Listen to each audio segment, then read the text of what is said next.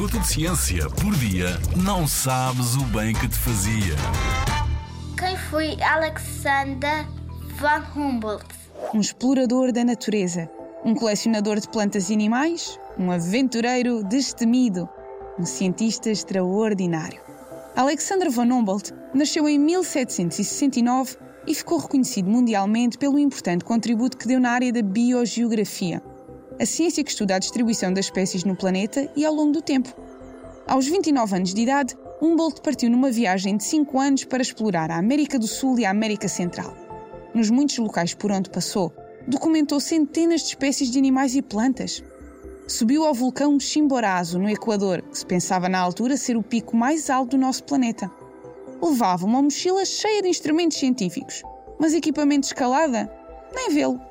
Também descobriu a corrente marinha, que percorre o lado esquerdo da América do Sul e que depois ficou conhecida como corrente de Humboldt. Identificou o equador magnético, criou as linhas isotérmicas que utilizamos hoje, por exemplo, nos mapas meteorológicos e demonstrou pela primeira vez que os humanos conseguem influenciar o clima.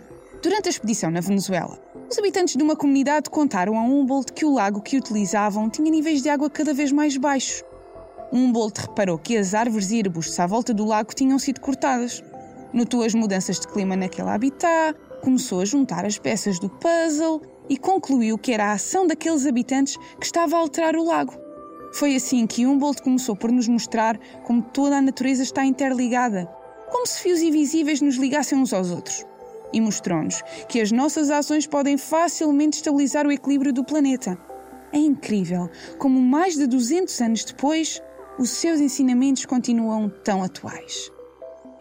Na Rádio ZigZag, há ciência viva, porque a ciência é para todos.